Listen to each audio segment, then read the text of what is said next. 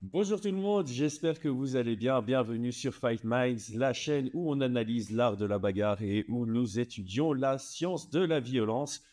Aujourd'hui, le Game Plan saison 2024, épisode 7. Comme d'habitude, je suis avec Brian. On va donc analyser Robert Whittaker contre Polo Costa. Brian, comment vas-tu? Ça va bien, ça va bien. Toi, Chris, comment tu vas? Ça va très bien. Bah écoute, dans le, dans le nouveau studio, on, on l'inaugure et euh, on va être transparent avec notre, notre audience.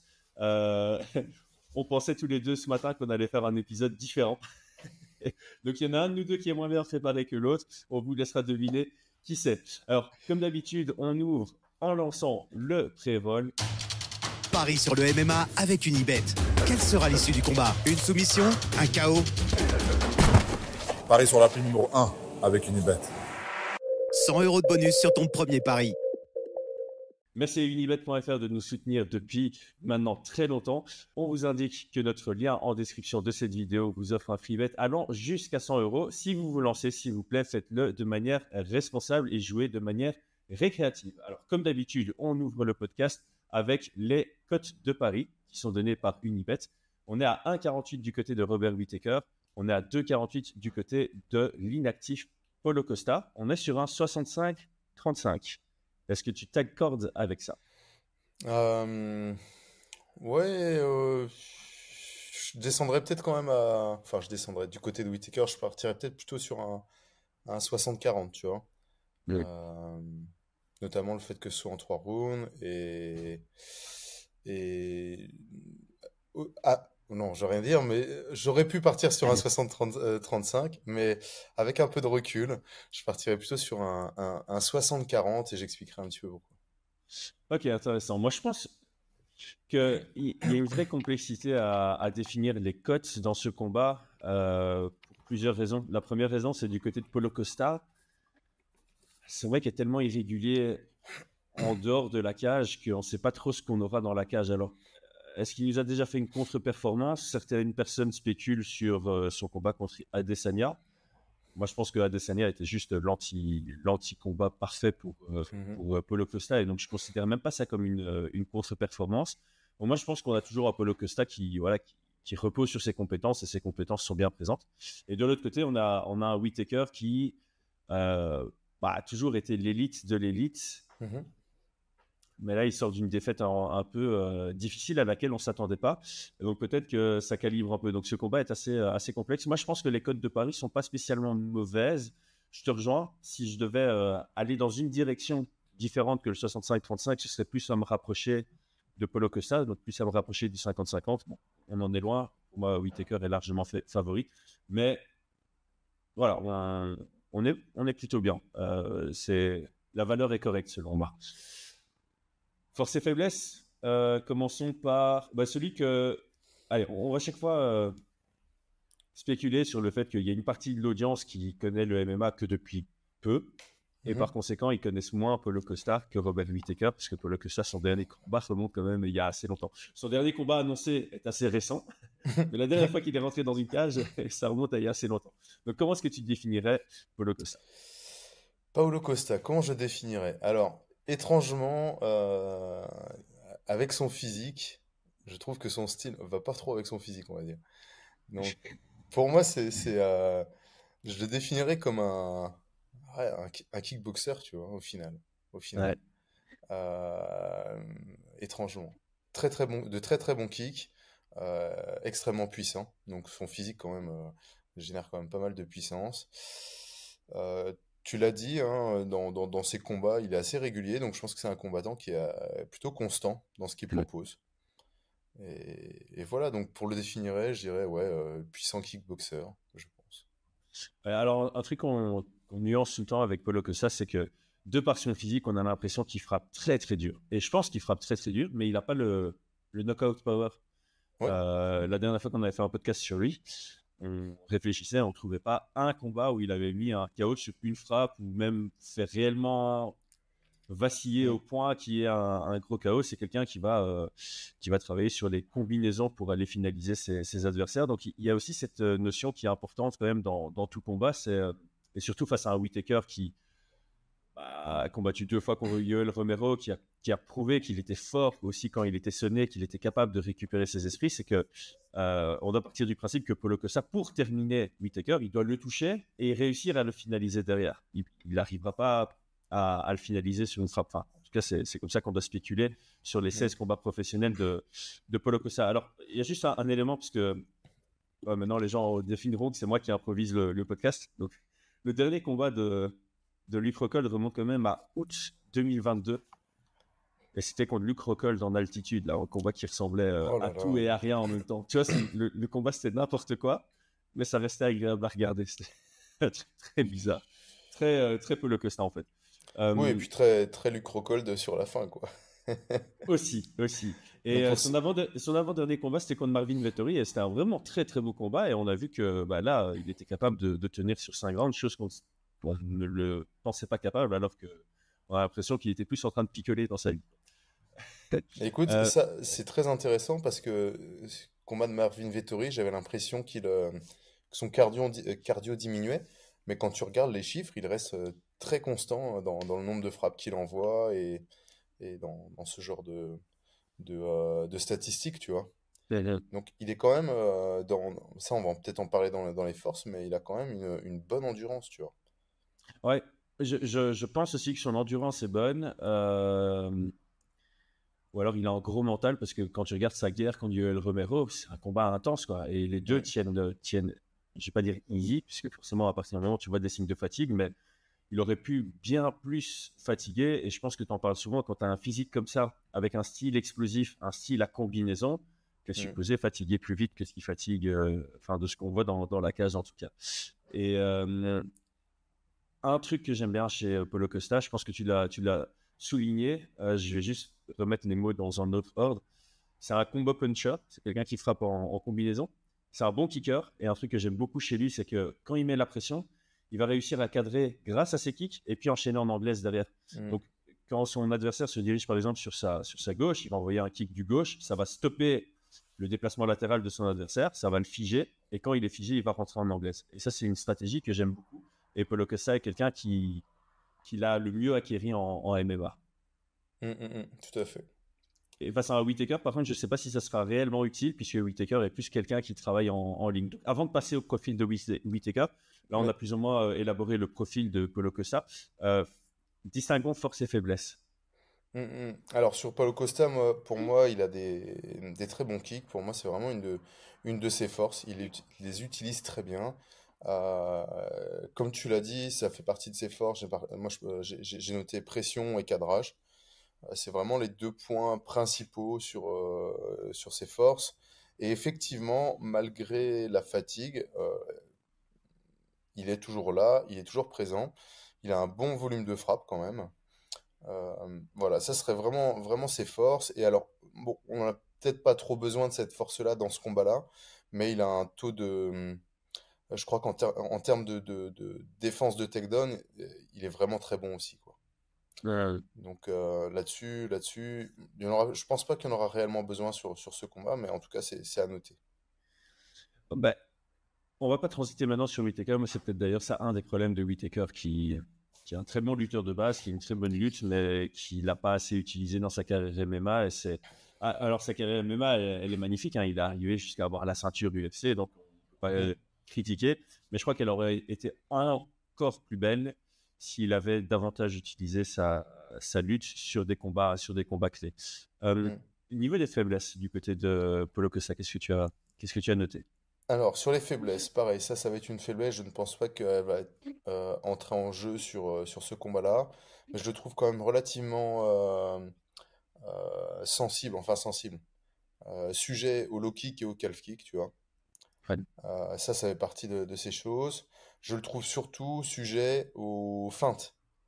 Oui. Euh, on l'a vu contre euh, Israël Adesanya, en fait. Israël, La raison pour laquelle Adesanya était l'anti-combat parfait.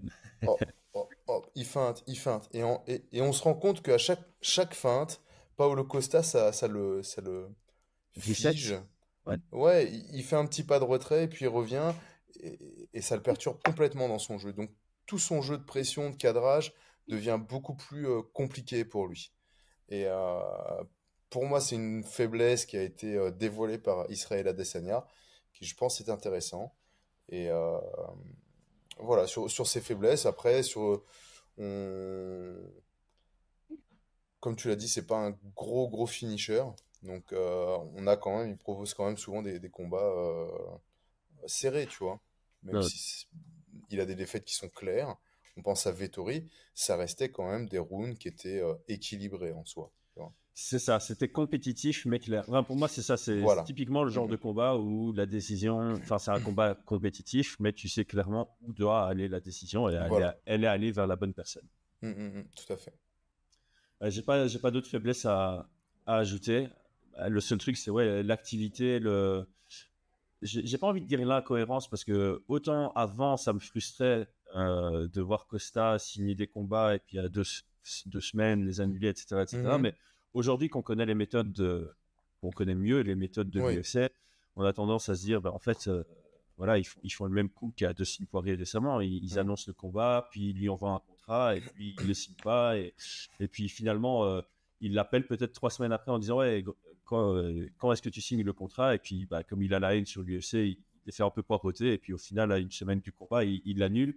Et donc, voilà, pour tous ceux qui disent que Fight Minds, euh, c'est la malédiction parce qu'on analyse des combats et très souvent c'est annulé. Ça fait longtemps que c'est plus arrivé, mais bon, celui-ci, on, on, a, on prend le risque. celui-là, c'est pas une malédiction, celui-là, c'est quasi. Euh, D'ailleurs, on aurait dû commencer par ça. Quelle est la cote de Paris euh, pour un combat annulé à cause de, de Paulo Costa Donc, donc ça, ça reste un élément peut-être à considérer, mais que nous, on n'aime pas trop considérer parce que c'est peut-être trop loin dans la spéculation. C'est bah, est-ce qu'il s'entraîne sérieusement euh, Est-ce que quand le combat est annoncé, il fait un vrai training camp pour euh, Robert Whittaker où il part du principe qu'il n'aura pas la somme qu'il veut? Mmh, mmh, Voilà, mmh. on, ne sait pas. Ça, c'est vrai, c'est vrai que sur la, question de ce qu'on appelle le ring rust, donc des combattants qui n'ont pas combattu depuis longtemps, spéculer là-dessus, c'est toujours très compliqué euh, parce qu'il y a plusieurs éléments. La première des choses, c'est que si le combattant a continué de s'entraîner, euh, régulièrement, régulièrement, et qu'il a déjà de l'expérience en cash, souvent il y a très très peu de changements. Euh, enfin voilà, il, sait, comment ça se passe, les compétences elles sont acquises. Un combattant qui est actif, on peut aussi avoir une sorte de baisse de performance parce qu'il y a une fatigue qui est accumulée, parce que tu es toujours obligé de t'entraîner euh, dans, dans, dans, une direction qui est en lien avec l'adversaire que tu as, et tu es toujours la tête dans le guidon, tu vois. Et donc, tu peux avoir quand même aussi une baisse de performance, même en étant très régulier, tu vois. Donc, ça reste toujours à prendre avec des pincettes. Pour moi, hein, personnellement, c'est comme ça que, que je le conçois. Et comme tu le dis, nous, on ne le prend pas trop en compte, quoi. Mais c'est à noter, c'est à noter. 100% d'accord. Surtout que Polo Costa fait partie, selon moi, des combattants un peu naturels, tu vois, qui ont, qui ont combat euh, en eux et qui vont être plus dans, j'ai pas envie de dire, ouais, peut-être plus dans l'instinct, enfin, tu vois, le, ils ont développé leurs techniques, ils ont développé leurs automatismes, et quand ils sont dans la cage, ben, l'instinct fait qu'ils utilisent les bonnes techniques et que ça ressemble à quelque chose de, très propre. Donc, pour lui, l'inactivité ne serait potentiellement pas quelque chose de, problématique s'il continue à s'entraîner avec ce mindset, cet état d'esprit de je vais combattre, je vais continuer à combattre dans le top 5 UFC. S'il a pris un peu de repos, s'il prend un peu plus euh, tout ça à la légère, ça pourrait se ressentir, surtout face à quelqu'un comme Whitaker, pour lequel tu as besoin d'avoir un bon timing. Je, pense que Whitaker, c'est typiquement ça, ça, une de ses grandes forces, c'est sa vitesse, sa capacité à rentrer dans une distance, te toucher et en sortir. Euh, maintenant, j'ai quand même te passer la balle. Whitaker, comment, comment est-ce que tu le définirais en tant que combattant? Bah, Comment je le définirais? Ben, Je pense qu'on sera tous d'accord pour dire que c'est un, un striker d'élite. Hein. Euh, kickboxer, moi je l'ai présenté ce matin, tu vois, parce que on a regardé les combats avec mon fils euh, comme un karatéka. Euh, avec une, une garde. Euh,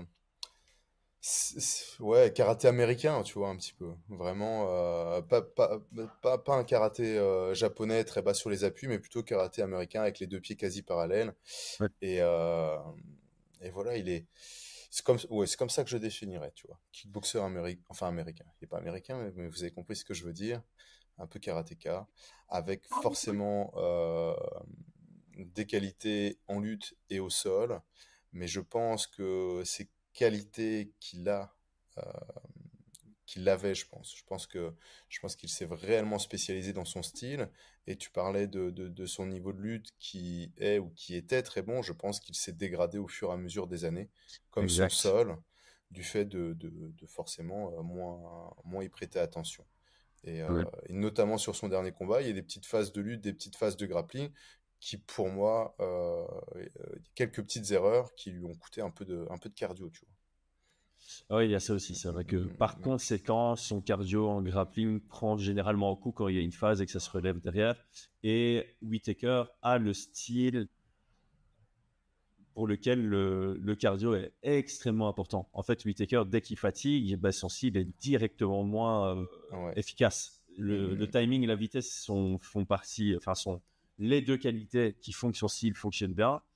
S'il fatigue, et en fait, c'est peut-être pour ça, hein, on peut peut-être spéculer son, son, choix de carrière de mettre un peu plus de côté la lutte et le grappling pour mettre un plus gros focus sur le pied-point. C'est mmh, peut-être mmh, mmh. justement pour ça, parce qu'il se dit, bah, si je continue à, à lutter, grappler, bah, c'est bien, mais dans le troisième round, je vais plus ressembler à rien euh, debout et je serai obligé de faire que de la lutte et du grappling à partir du troisième round, ce qui l'arrange Joseph, peut-être pas. Euh, donc ici, peut-être pour euh, nuancer, parce que toi, tu en parles souvent sur notre podcast, pour ceux qui ont qui écoutent celui-ci en premier ou qui n'ont pas écouté un, podcast où tu en as parlé, euh, ce que tu dis souvent, à juste titre, c'est que tous les combattants ont un temps d'entraînement limité. On ne peut pas s'entraîner 80 euh, heures par semaine. Ce qui fait que bah, selon comment tu répartis ton temps, bah, tu vas continuer, tu peux choisir de continuer à t'améliorer partout au même niveau, mais ça te rend moyen partout au final parce qu'il y a des gens qui se spécialisent. Et si tu mmh décides de te spécialiser, bah, automatiquement, l'endroit que tu délaisses va devenir de plus en plus une faiblesse. Parce que maintenir, c'est bien, mais on est dans un monde évolutif où si tu n'améliores pas, au final, tu deviens plus faible automatiquement.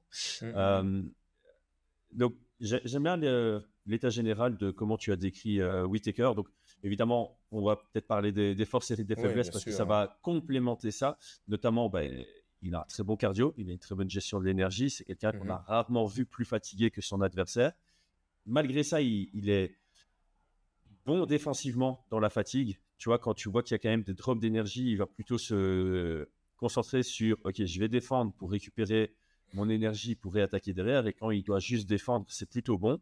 Euh, on a déjà dit, hein, mais vitesse, je pense que il a, il a une bonne lecture de la distance. Forcément, avec son style in and out, c'est très très important pour lui de, de comprendre ses distances, de comprendre quand est-ce qu'il peut attaquer sans que son adversaire puisse le contrer sur un bon timing. C'est et en fait, il a besoin d'une bonne lecture du timing, chose qu'il n'avait pas spécialement contre Adesanya la première fois. Mais on a vu que la deuxième fois, c'était bien plus au point. Par contre, euh, moi, dans la grosse faiblesse que j'ai, et c'est peut-être là où je te rejoins sur le fait qu'on pourrait se diriger plutôt vers un 60-40 que sur le 65-35, c'est que son style n'est pas très efficace face à, des gens qui mettent bien la pression. Mmh Forcément il a besoin d'espace, il a besoin de savoir faire des in and out. S'il n'est pas capable de faire un out, son style devient moins efficace. Et la souplesse de ses jambes. Ouf, comment oublier ça? La souplesse, la souplesse dans, de, ses, dans quoi, Dans le positif? Ouais, dans le positif. Ah, oui. en fait, je sais pas si on doit dire souplesse parce qu'il a vraiment une manière spéciale d'envoyer ses kicks. On a l'impression qu'il n'est pas très souple des hanches. Mais en tout cas, il a développé un style pour envoyer ses high kicks qui fonctionne très bien pour lui et qui permettent de très bien les cacher. Ouais les, amis, sur, sur les high kicks, euh, on a eu toute une période où on parlait de la souplesse, qu'il fallait être souple. Un high kick, c'est juste un, kick qui va dans la tête, quoi. Donc, en gros, hein, en, gros, c'est ça. Donc, il n'y a pas besoin de souplesse. Il y a juste être capable de foutre le pied dans la tête de l'adversaire. Donc, imaginons que vous ayez envoyé des jabs au corps et que l'adversaire descend pour protéger et qu'il baisse de 20 cm et que vous envoyez un middle et que ça touche dans la tête. Ça s'appelle un high kick pas besoin de souplesse. Et donc, c'est vrai, comme tu le dis, est-ce qu'il est réellement souple? Pas souple. En tout cas, ce qu'on sait, c'est qu'il est capable de mettre des coups de pied dans la tête et de manière très, très efficace. Ton, pragmatisme et ta simplicité pour expliquer ça, elle est magnifique. J'adore. Je crois que je vais faire un short là-dessus. c'est du pragmatisme, oui, mais c'est parce que moi, on m'avait, au tout début de ma pratique, on m'avait interdit d'envoyer des high kicks parce qu'on disait que je n'étais pas souple ça me frustrait entre guillemets, tu vois, forcément. Et donc je travaillais ma souplesse, mais je ne suis pas souple. Euh, personne n'est souple dans la famille. Mais j'ai continué à le faire.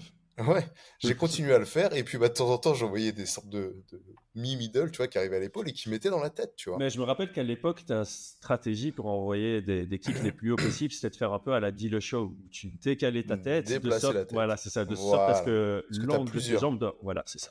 Tu as plusieurs souplesses. Nous, on est concentré sur la souplesse, euh, tu vois, au niveau des... hum, à l'intérieur des jambes, là, tu vois. Adducteur, des adducteurs. Ouais. Mais en fait, euh, Dillet Chaud, pour moi, il est pas souple des adducteurs et il penche énormément pour compenser et obtenir ses kicks. En plus, ça, ça feinte beaucoup parce qu'on a l'impression qu'il descend dans les jambes, qu'il passe en roll under et tout, comme l'avait fait euh, Carlos Condit. Mais là, on vient de, de bien contre euh, tu Georges. Saint-Pierre. Ouais, Contre Georges Saint-Pierre. Ouais, et c'était un, un chouette- une chouette discrétion. Ouais, c'est ouais. Euh, pour en revenir sur les forces et les faiblesses de Whittaker, je, te- je te rejoins entièrement. hein. Donc, euh, pour euh, spécifier un peu plus euh, sur, sur son aspect un peu karatéka, kickboxer, tu en as parlé au tout début. C'est quelqu'un qui, qui travaille très linéaire avec les deux pieds quasi euh, parallèles. Euh, il fait beaucoup de in and out. Il a, comme tu as dit, pour moi, j'ai noté aussi une gestion de la distance euh, où il est, comment dire ça? On le voit hein, très très proche des frappes pour pouvoir revenir et tout. Et euh, il va travailler avec euh, aussi avec les ce qu'on appelle comment on appelle ça? Low, low hands guard? Garde main Ouais, basse? les, les- ouais, les garde main basse. garde main basse Parfait. ouais. low hands guard Euh, beaucoup il a bah, des très bons jabs très rapides très bons très bons kicks ce qu'on appelle les blitz aussi Mm. Par contre en faiblesse moi ce que j'avais noté c'est que euh, je pense qu'il commence à devenir lisible, Euh, lisible et prévisible dans son style. Euh, je pense que qu'il a peu évolué ces derniers temps. Ouais. Et, et je pense aussi, c'est pour ça que je me suis rapproché d'un 60-40, je pense qu'il a un style qui est peu impactant. Tu as parlé sur le genre de profil, mais peu impactant dans le, six- dans, dans, dans le sens où il va toucher, sortir, toucher, sortir, et il pourrait toucher, partir, toucher, partir, se prendre une patate, et au final, aux yeux des juges, celui Euh. qui a été le plus impactant, c'est l'autre, même s'il n'y a eu qu'une seule frappe, tu vois. Ouais, c'est vrai que c'est beaucoup des, des jabs, un peu de direct, mais c'est pas, euh, il n'entre pas vraiment ses pieds, tu vois. Il vient de tellement loin que Mhm. c'est, c'est l'impulsion qui va lui donner sa, pulsa- sa, sa puissance de Ouais. frappe.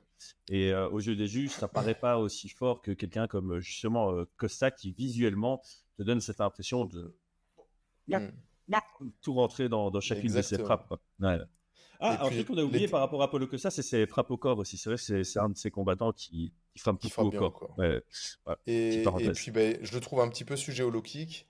Et, Oui. euh, et vu qu'il est très bon en linéaire, je trouve que dans ses désengagements défensifs, euh, latéraux, excusez- excusez-moi, dans, dans, dans ses désengagements latéraux, euh, étrangement, il les fait bien, mais quand il rentre pour toucher. Donc ça, c'est un peu karaté, hein, ou kickboxing américain, comme vous préférez. Il va rentrer avec une droite et désengager en latéral. Euh, c'est super intéressant hein, parce que le gars qui veut, qui veut refrapper derrière, bah, il est parti sur un côté. Mais il exploite peu, euh, donc déjà défensivement, il, il déplace peu euh, de manière, euh, Ouais. euh, comment, comment on appelle ça, avant, avant les frappes. Oui, c'est ça. En fait, euh, il va sortir sur un angle quand c'est lui qui décide d'attaquer et de sortir, parce Voilà. qu'il le prépare. Alors que quand c'est son adversaire qui fait en sorte que lui se déplace, donc quand il réagit à l'action de son Ouais. adversaire par un déplacement, ça va être linéaire. Ça va Ouais. pas être sur un angle. Et il ne le fait pas non plus en, en prévention. Vous parliez de ça hier avec, euh, dans le Ouais. Coach Talk. Euh, Israël Adesanya le fait en prévention. Il va déplacer, donc c'est difficile de le cadrer sur les latéraux, alors que lui, il va tout droit, puis il part en, latéral. Mm, mm, mm. C'est à, à l'époque où euh, on aurait pu considérer Whitaker et Holloway com- comme le top 2 pound for pound. C'était leur point commun euh, dans leur faiblesse. C'était leur déplacement euh, en ligne euh, Mm, mm, mm. jusqu'à la cage. Et au moment où ils sont à la cage, commençaient à se déplacer latéralement plutôt que de le faire proactivement. C'était Mm. c'était leur point commun au moment où ils étaient tous les deux au, au sommet de leur art. Enfin, ils sont plus, ils sont plus champions, donc on ne peut plus. Ils sont très très forts, mais j'ai pas envie qu'on méprenne ce que je viens de dire. Ils sont plus au sommet de leur art, ils sont au déclin, mais c'est juste qu'ils sont plus numéro un de leur catégorie. Ils sont plus Et- ouais. Voilà. Je pense qu'on a fait un bon tour sur les, sur, sur les deux en termes de force et faiblesse et pour établir leur profil. Donc, ça nous permet de transiter vers le, le game plan.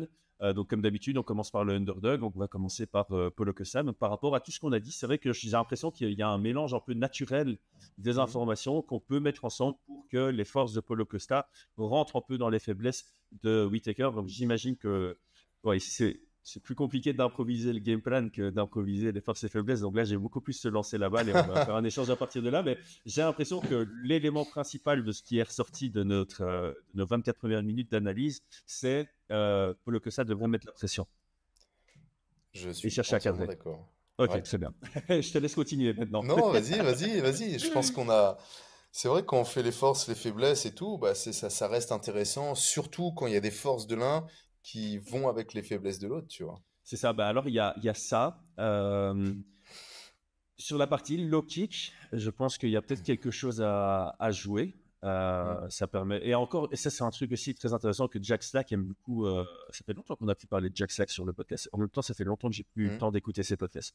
Un, un truc que Jack, sur lequel Jack Slack insistait beaucoup, c'était le fait qu'un low kick, ou enfin, initier une action sur un low kick, ça permet de t'assurer, si ton low kick touche, que ton adversaire sera figé pendant une fraction de seconde, ce qui permet de mieux le cadrer. Parce que Mm. quand tu kicks une jambe, surtout le low kick intérieur, la jambe va un tout petit peu se soulever, comme dans la vidéo que tu as postée avant-hier. La jambe va un peu se soulever et puis tu vas la, la redéposer. Et donc, bah, quand ta jambe se soulève et que tu es sur un seul appui, c'est difficile de te déplacer. On pense notamment au meilleur exemple du monde entier de l'histoire du MMA, Dan Anderson contre Michael Bisping, low kick overhand. Et euh, face à quelqu'un qui se déplace beaucoup, que ce soit latéralement ou in and out, ouvrir sur un low kick pour pouvoir en- engranger derrière, c'est une bonne idée. Donc je pense que ouais, cadrage, low kick et engager derrière les low kicks au moment où Whitaker n'est plus capable de se déplacer, c'est euh, sont deux éléments principaux de la stratégie de Costa. Écoute, ben, je pense que après voilà, hein, on, sera un peu tous d'accord. Moi c'est vraiment les deux gros points qui ont été soulignés. La pression, on met de la pression, chercher à cadrer. Et alors, euh, au tout début, j'avais écrit low kick, tu vois, j'avais souligné. Et après, j'ai j'ai désouligné, je sais pas si on se dit, j'ai relevé le soulignage, j'ai barré, et j'ai souligné kick. Et je vais vous expliquer Ouais. pourquoi. Je pense que euh, effectivement, les low kicks, c'est très intéressant sur quelqu'un qui se déplace beaucoup euh, d'aller chercher à, à abîmer sa jambe, euh, enfin abîmer sa jambe d'appui et ses, ses déplacements. Ça, tu en as régulièrement parlé depuis pas mal d'années. Les gars qui se déplacent, eh bien, il faut kicker dans les jambes, c'est Ouais. les deux appuis. Mais à ça, je pense qu'il faut qu'il rajoute aussi euh, les middle et les high kicks. On en a parlé. Euh, Whittaker a tendance à aussi descendre les, les- les bras et Mhm. envoyer des jabs. Alors, la, la garde basse euh, avec les mains basses, c'est très très intéressant parce que vous avez euh, beaucoup plus d'aisance pour lancer vos jambes. Et en plus de ça, sur les, sur les jabs de Whittaker, c'est des jabs un peu euh, claqués comme ça, tu vois, qu'il envoie. Et il Mhm. part pas depuis le champ visuel de l'adversaire. Ils partent depuis en bas. Alors ceux qui ont lu euh, le manga, comment s'appelle, Hippo, là, tu vois? Non, tu connais pas? Ouais, bien, je- dedans, ils en parlent comme ça. Tu as des, tu as des jabs qui partent depuis Ah sous la ceinture, entre guillemets, et qui sont plus dans le champ visuel et qui arrivent, tu vois, boum, au dernier moment devant les yeux. C'est très, très imprévisible. Et face à ce genre de profil, eh bien, d'envoyer des middle, des high kicks sur une garde basse, ça fait monter les mains. Et ça va réduire le nombre de jabs. Et donc, pour moi, les kicks, ça va être deux objectifs, réduire la mobilité et réduire les attaques de, de points. Donc, tout ce qui est jab, tout ce qui est euh, cross aussi, parce qu'il utilise très bien en cross. euh, voilà. Cool. Donc, ça, c'était mes deux points qui étaient euh, Très bien vu. importants. Très très bien vu, j'aime beaucoup. Et puis tu as aussi ce que- ce- cette question de faire faire du mouvement à la garde de ton adversaire. Donc si tu as les mains basses et que ton adversaire t'envoie des high kicks, bah, tu dois venir défendre. Tu vas venir Si tu défendre. veux bloquer, c'est un, un beaucoup plus long trajet de monter ta garde que d'être là et de faire un petit, euh, un petit coup. Un petit cover, Ça paraît ouais. bête, mais voilà, ça peut, ça Mm, peut mm, faire sa, sa différence. Et puis, euh, ça rentre dans la tête de ton adversaire. Ok, il essaie de m'envoyer des high kicks. Ma- Tu pourrais même sortir ton adversaire de, de son jeu en disant ouais, si je continue avec ma garde basse, il y en a un qui risque de passer. Je vais combattre avec une garde haute. Il n'a pas l'habitude, ça fait plus partie de ses forces. Et ses jabs seront moins efficaces par la suite. Donc j'ai- j'aime beaucoup parce que c'est un peu euh, euh, une technique qui à la fois est offensive et peut t'offrir un high kick qui passe.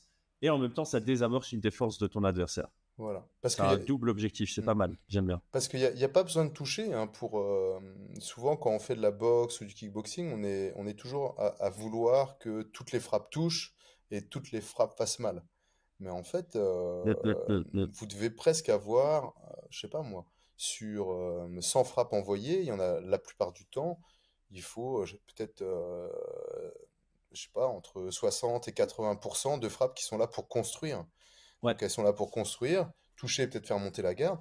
Mais si vous envoyez un high kick et que le gars fait un retrait qu'il n'est pas touché, il se dit, ah ok, faut que je fasse attention parce que quand je rentre, imaginons qu'il décide d'envoyer un high kick à ce moment-là, ça fait, ça, ça crée du doute, ça crée euh, euh, de l'information. Et donc, il faut pas, il faut pas râler en se disant, ah, j'ai pas réussi à le toucher, j'arrête mes high kicks. Non, là, vous avez envoyé une information. Il va peut-être moins, moins avoir envie de rentrer, de baisser sa tête, euh, engagé sans avoir sa garde, et c'est toujours intéressant. C'est une très bonne leçon à donner. Euh, c'est problématique et d'ailleurs on le voit jamais à haut niveau. À très haut niveau, tu n'as jamais quelqu'un qui envoie toutes ses frappes avec des mauvaises intentions pour finaliser son adversaire. Il y a une raison derrière ça, c'est que ça marche pas comme ça.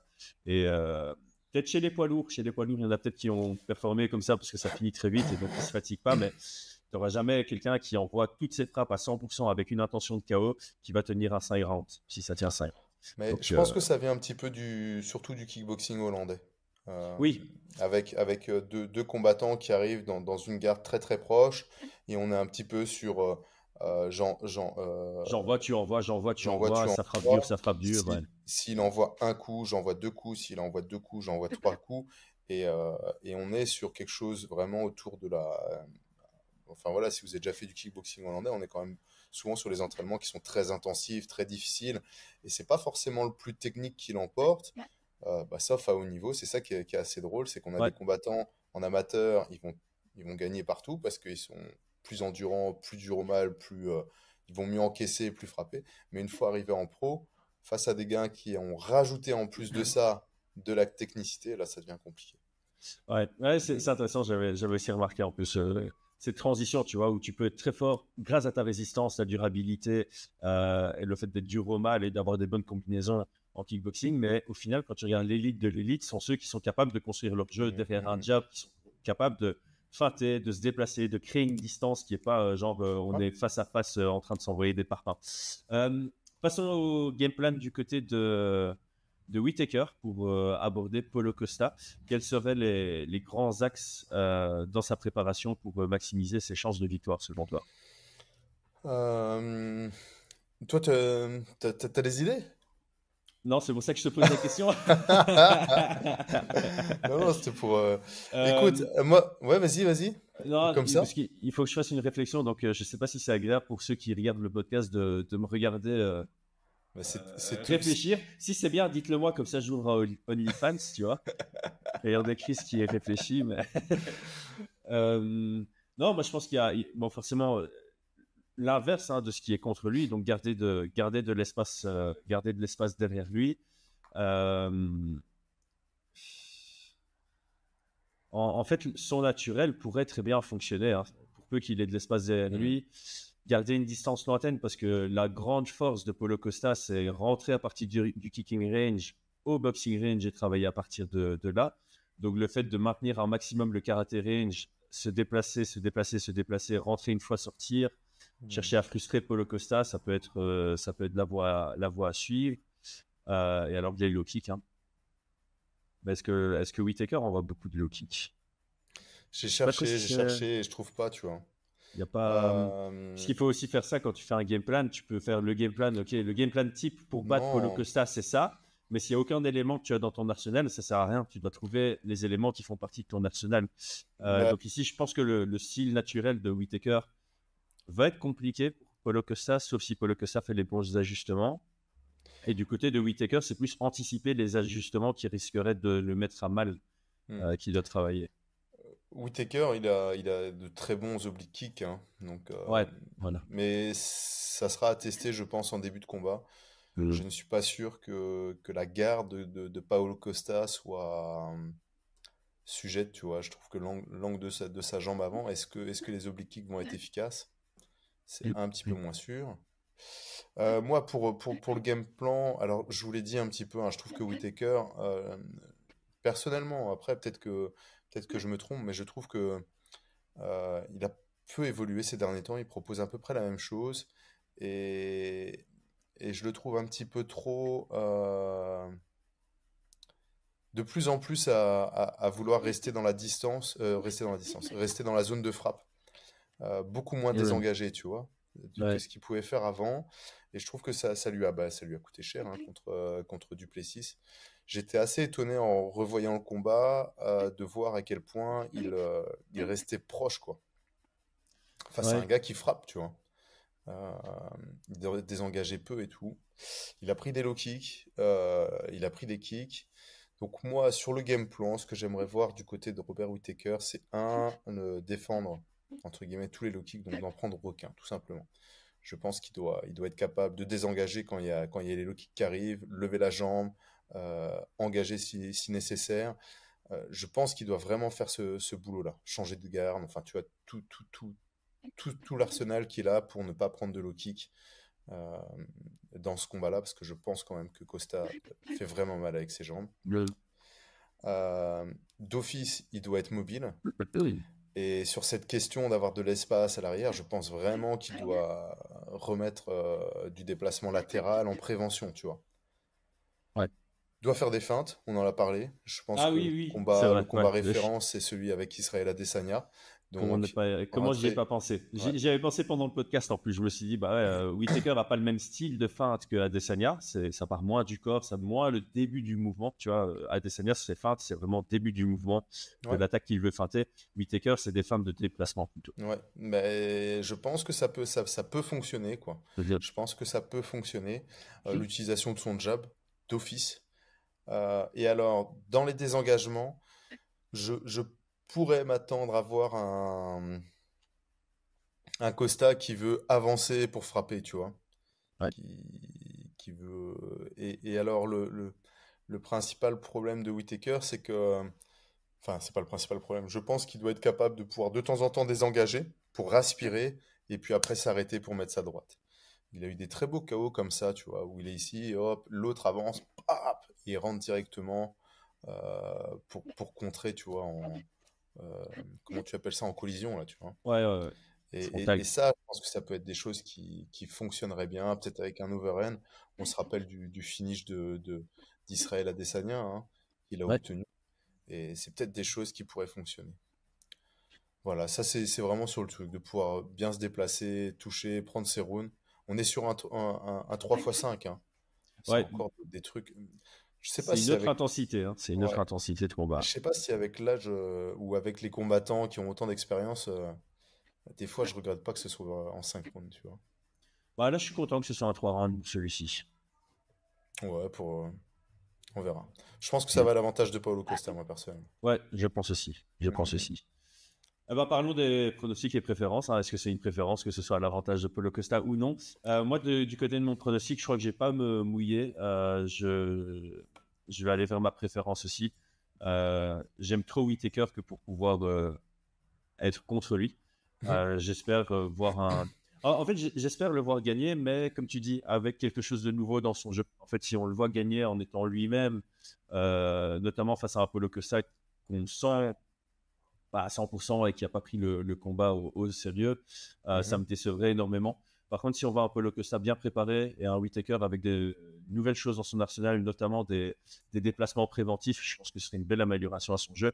Euh, je serais ultra satisfait de sa, de sa victoire. Ce serait ma préférence. Et mon pronostic, c'est euh, Whitaker à la décision. Euh, bah moi, pronostic, je pense un Whittaker va l'emporter. Euh, mais je serais pas, serais pas du tout, du tout étonné de voir un Paulo Costa euh, éteindre. Non, en fait, maintenant qu'on a tu fait le podcast, je, je, je, je te rejoins plus sur le 60-40. En fait, je pense que Paulo Voilà, Costa a vraiment les armes pour ennuyer Mhm. Whittaker avec une bonne préparation, une bonne stratégie. Et euh, ça, ça dépend majoritairement de s'il aura pris ça au sérieux. Voilà. Euh, ma préférence, alors, euh, j'ai pas réellement d'avis. Par contre, euh, je, vais- je vais vous donner ma préférence qui a strictement rien à voir ni avec Costa ni avec Whittaker. J'aimerais, j'aimerais voir euh, Paulo Costa l'emporter et après euh, affronter. euh, euh, j'aimerais après, après à la- le voir affronter Nassourdine Imavov. Ça, c'est un petit oh. Pa- Paulo Costa Imavov, ça me plairait grandement, tu vois. Ouais. Parce que s'il l'emporte, il va d'office monter, Paulo Costa, tu vois. Il combat le troisième, quoi. Là, il est sixième. Il va d'office Ouais. d'office monter. Et euh, C'est combat intéressant pour Nasruddin, je pense, d'un point de vue style. ouais. Il y a, il y a un vrai risque, il y a un vrai challenge, mais il y a vrai, une vraie opportunité aussi.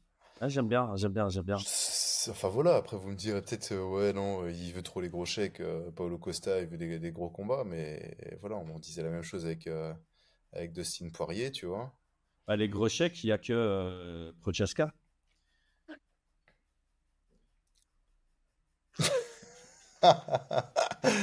Ah là là là là, ouais. Il est chèque, il est- j'en sais Il est chèque, non J'en sais rien. Bref.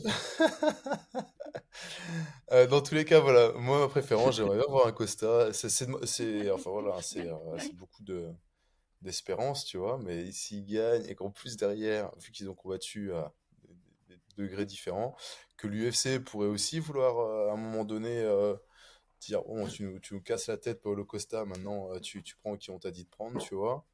Ouais, mais je me demande si c'est pas ça qu'ils avaient fait avec euh, Costa contre Aliskerov, tu vois. Si c'était pas, ouais, euh, vrai, tu tu nous as cassé les burnes, mec, dans les négociations, Mhm. blablabla, bah tu sais quoi, voilà, tu nous as cassé les, les burnes, tiens, prends-lui. là. Ah ouais. Donc on pourrait aussi. Costa, euh, il a pas signé, et puis, ah, j'ai mal quelque part. Euh, non, et là, cette fois, il va jusqu'au bout, il prend le combat. Mais un, un- un Ouais. Paulo Costa, Imavov, ça me plairait bien, tu vois. Ouais. Ça me plairait vraiment, vraiment bien. C'est un gros name value. Je pense que le style, tu vois, euh, on en a parlé, c'est un petit peu euh, euh, comme, comme Vettori, c'est un style qui, qui, qui matcherait bien pour, pour Imavov. Et, euh, et voilà, donc ça serait ma préférence. Ouais, si ouais. je, je, je- ma préférence, elle va pour, pour ce combat-là. Même si je préfère, en tant que combattant, je préfère clairement, clairement Whittaker, tu vois, dans son style et tout. J'aime bien, j'aime bien ton argument pour clôturer ce podcast. Les amis, merci à tous. J'ai oublié de vous demander de vous abonner, s'il vous plaît. Alors, j'ai tous ceux qui écoutent jusque-là, ils sont d'office abonnés. Donc, pas besoin de mendier. Vos pronos en commentaire et à très bientôt. Ciao, Ciao ciao. tout le monde.